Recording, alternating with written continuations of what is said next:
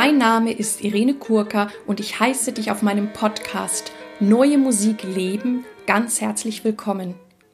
Ich habe klassischen Gesang studiert und singe sehr gerne sehr viel zeitgenössische Musik.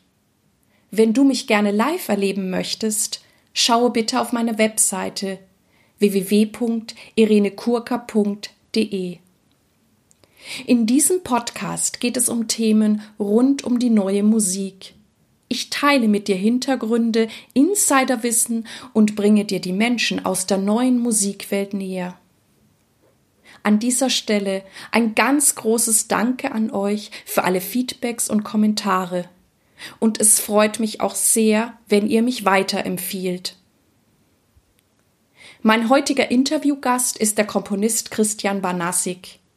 Mit ihm und anderen wunderbaren Kollegen führen wir am 22.09. Metropolitan 2 in der U-Bahn-Station Kirchplatz in Düsseldorf auf. Dies ist also eine Produktion im öffentlichen Raum.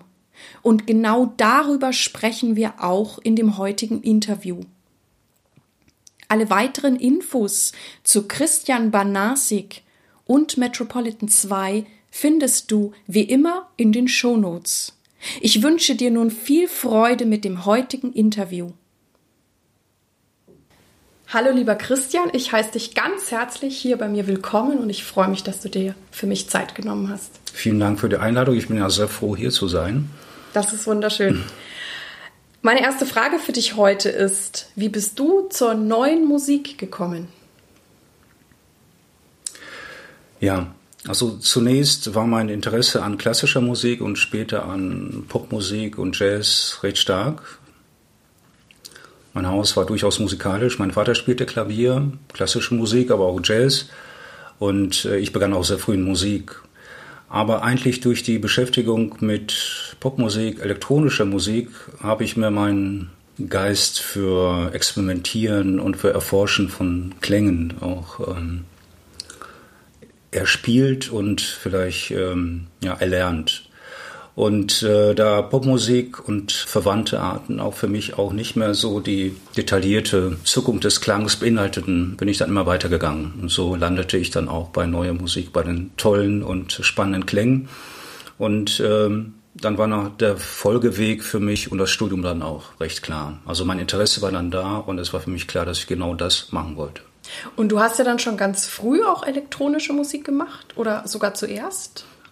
Also eigentlich äh, vor dem Weg, ich begann mit Klavier mit, mit fünf Jahren und dann aber mit 13, 14, spätestens mit 15 habe ich dann in Bands gespielt und vorher auch äh, elektronische Geräte probiert und Synthesizer besorgt und alles Mögliche, auch nachts mit Kopfhörern probiert aber in den Proberäumen eben auch Stücke mitentwickelt. Und äh, im Grunde genommen war der erste experimentelle Zugang tatsächlich durch die Elektronik.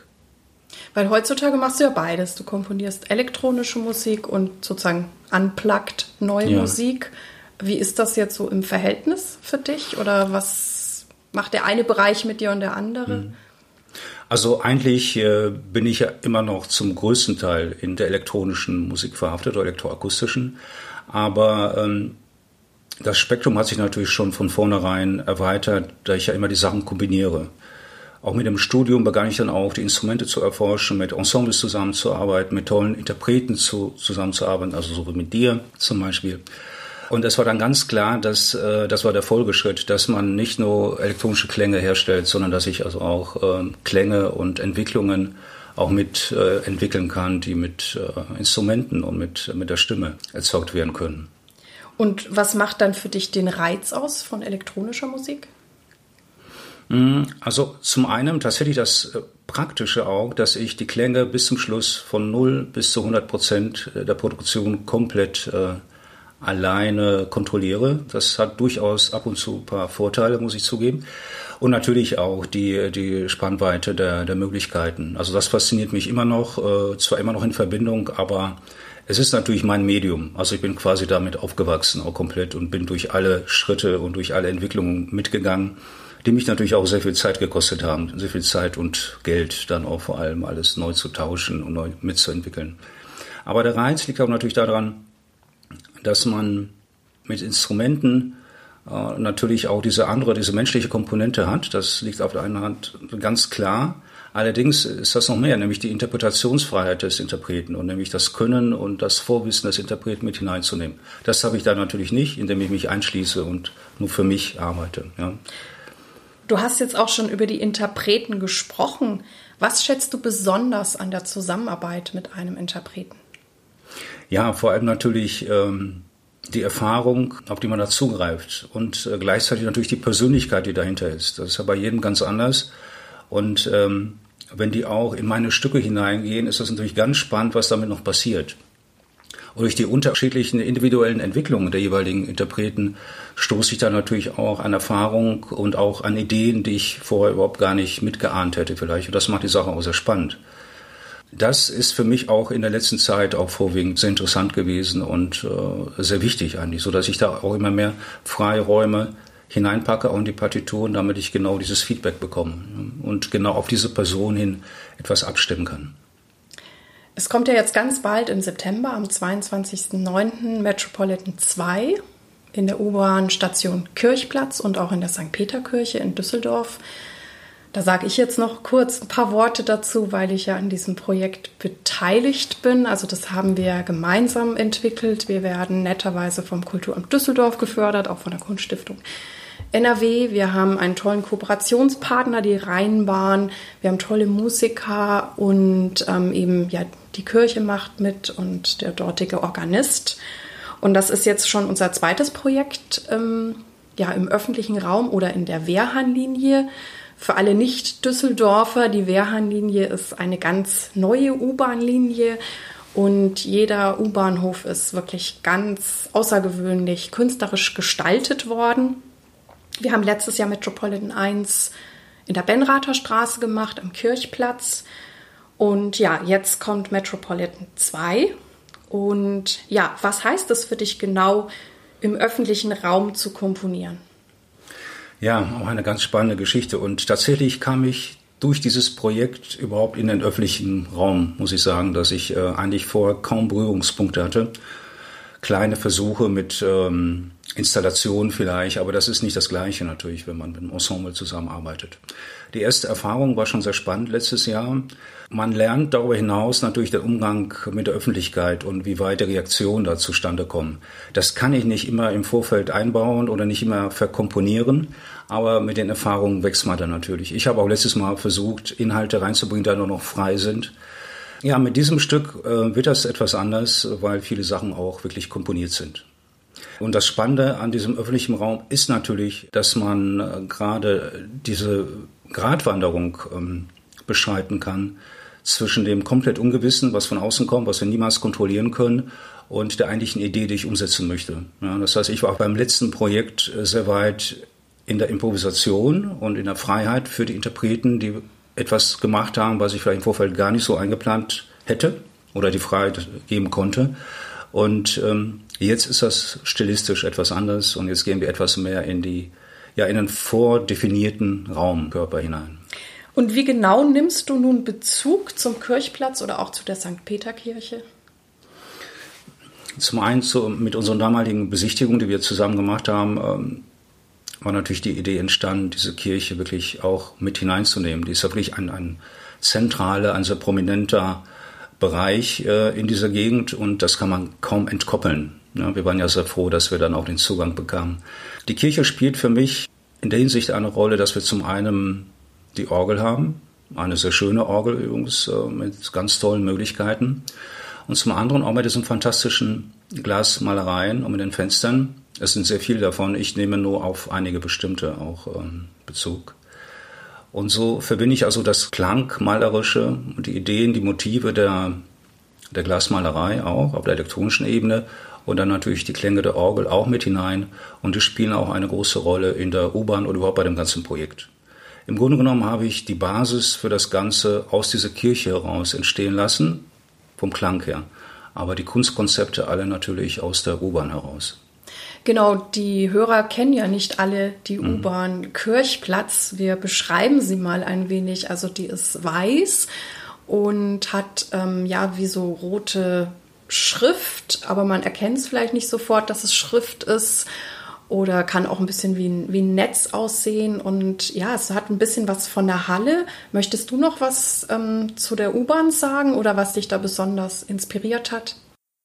Die U-Bahn-Station wurde von Enne Henle entworfen und konzipiert. Und äh, das Spannende daran ist natürlich die Arbeit mit Text, Kommunikation und ähm, mit der Verwirklichung.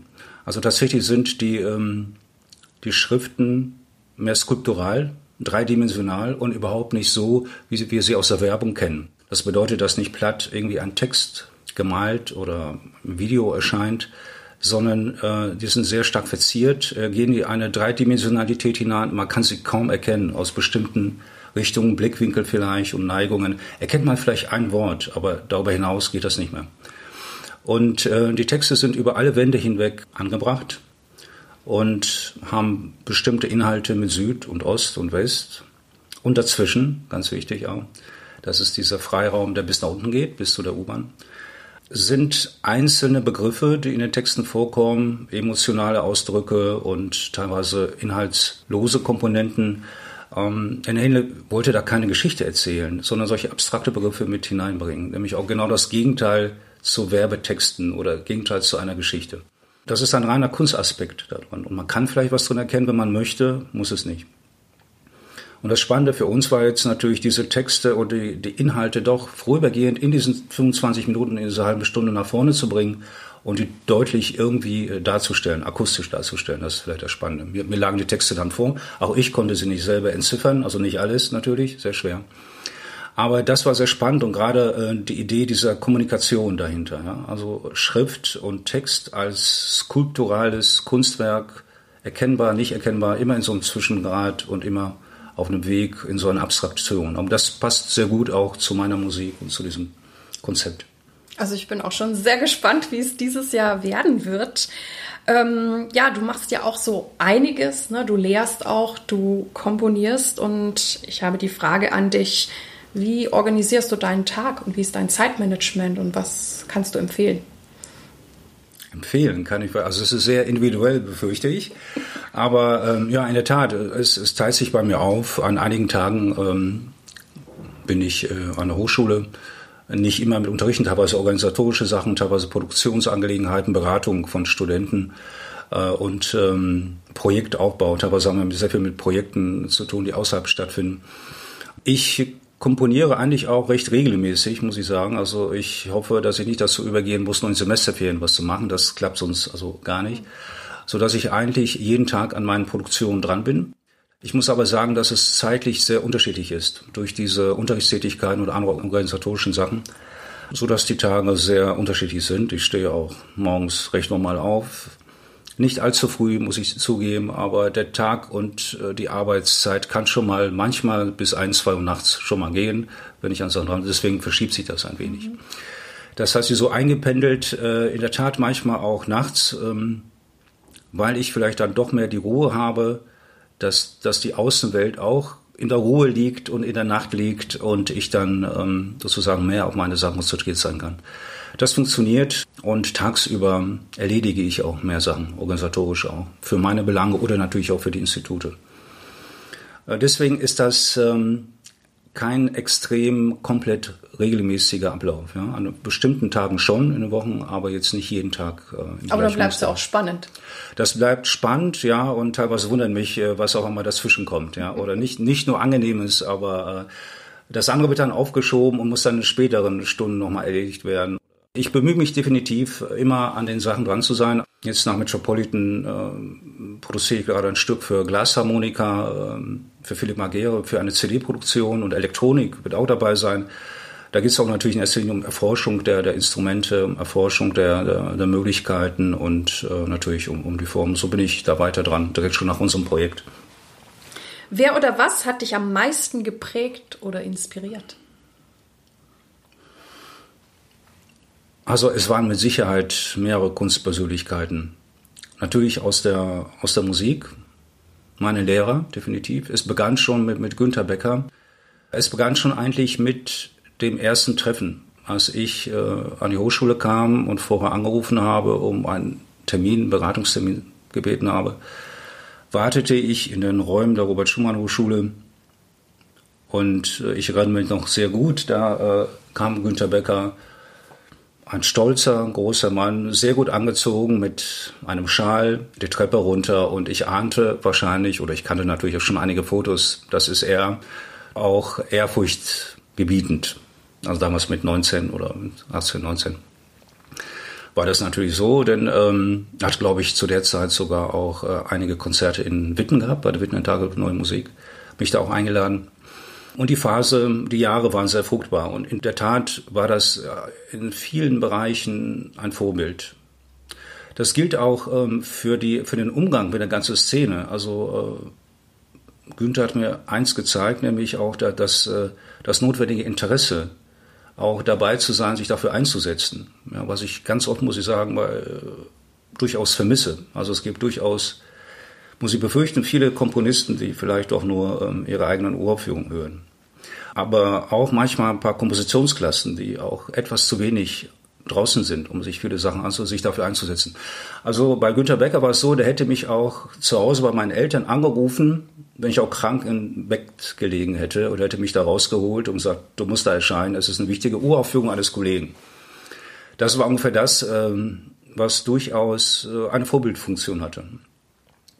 Später war es auch zum Teil natürlich ähm, Hans Zender mit dem umfangreichen Können und Wissen eines Universalkünstlers, das muss man einfach sagen, dass es auch extrem professionell und als selbstverständlich gibt die höchste Qualität in allen Bereichen, als selbstverständlich eine ganz harte Herausforderung, ja, die man vielleicht nie erreichen kann und je nachdem, wo man anfängt, äh, muss man auch erkennen, wo für einen selbst vielleicht das Ende winkt. Aber das zu sehen, auf welchem Niveau sich vieles abspielt, war schon phänomenal und das, das fand ich extrem befruchtend für mich. Es waren aber auch ganz andere Menschen, wie ähm, ich habe Kontakt auch zu Eugen Gomringer, einem Schriftsteller, der zurzeit ja auch viel in, im Umlauf war, auch wegen der Berliner Hochschulgeschichte in Schriften. Jetzt über 90 und äh, unglaublich vitaler und, äh, und auch sehr extrem begnadeter Lyriker, der alle Wege eröffnet. Ja, gerade mit, seiner, mit seinen Texten und mit seinem Auftreten und mit seiner Sprache viele Wege auch für, für mich eröffnet hatte. Ja, und das sind so Menschen, die, die meine Wege auch so begleitet haben. Ja, mit Gomuja war das erste Treffen 88. Das letzte jetzt vor zwei, drei Jahren in, in Bayreuth. In der Kunst fand ich auch immer wieder Künstler, mit denen ich auch zusammengearbeitet habe, die mich auch sehr, sehr weise befugt haben. Also ich kann nicht sagen, dass das die eine oder andere Person war, auch nicht das eine Buch oder das. Das ist vielleicht zu abstrakt. Es waren wirklich die Menschen auf meinem Weg, die, die mich begleitet haben und äh, zu denen ich immer aufgeschaut habe. Wofür bist du im Moment dankbar? Eigentlich überhaupt dafür, dass ich genau dieses und ganz konkret, zum Beispiel Metropolitan 2, real, mit realisieren darf, dass wir die Gelegenheit haben, sowas zu tun. Ich halte das nach wie vor nicht für so selbstverständlich. Das ist ja schon eine große Aktion, äh, vielleicht mit 20 äh, Interpreten darstellen, zusammen mit dem Chor. Und dass wir die Gelegenheit haben, auch mit den Unterstützungen natürlich, der Kunststiftung der Stadt Düsseldorf, und auch dem Engagement der Interpreten, dass wir das machen dürfen und dass ich das machen darf und dafür schreiben, finde ich schon eine große Auszeichnung für mich. Es hätte vielleicht auch schlimmer kommen können, dass ich gar nicht mehr in die Bereiche der, der Komposition, äh, die ja nicht kommerziell verwertbar ist, überhaupt hineingerate. Ja. Aber in den letzten Jahren auch gerade hat sich auch herausgestellt, äh, dass man durch diese konsequente Arbeit auch wirklich diese Sachen bewirken kann. Was bedeutet es für dich, sich treu sein, authentisch sein in dem Musikbusiness und wie gelingt dir das? Also ich habe über keine andere Form bei mir noch nachgedacht. Also äh, bislang habe ich äh, alle meine Stücke tatsächlich aus dem Interesse heraus auch produziert. Und es gab auch keine Gelegenheiten, bis auf ein paar Werbeaufträge, die waren aber auch schnell beendet. Rein ästhetisch und vom Interesse bin ich also immer bei meinen Konzepten geblieben oder die erweitern dürfen, aber immer nach dem Interesse, was ich gleichzeitig hatte. Und das war definitiv meine Treue zu meiner Ästhetik und zu, zu diesem Ich, was man verwirklichen wollte.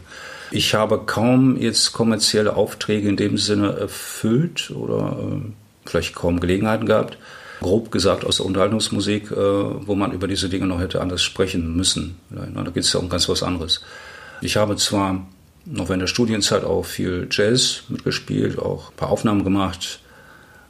Aber da hat man sich geeinigt auf einige Standards, einige Eigenkompositionen und da ging es eigentlich auch nicht mehr darum, ähm, ob man was erfüllen müsste. Also ich denke mir mal, dass bislang, äh, dass mir diese Gratwanderung entweder gelungen ist oder zumindest ich habe nie über andere Wege nachgedacht. Und zumindest hatte ich auch nie Probleme damit, auch mit meinen Auftraggebern. Ja, also äh, entweder ist man da wirklich völlig frei oder war das von vornherein klar, welches Konzept man anstimmt. Die anderen waren damit einverstanden und dann war das auch gegessen.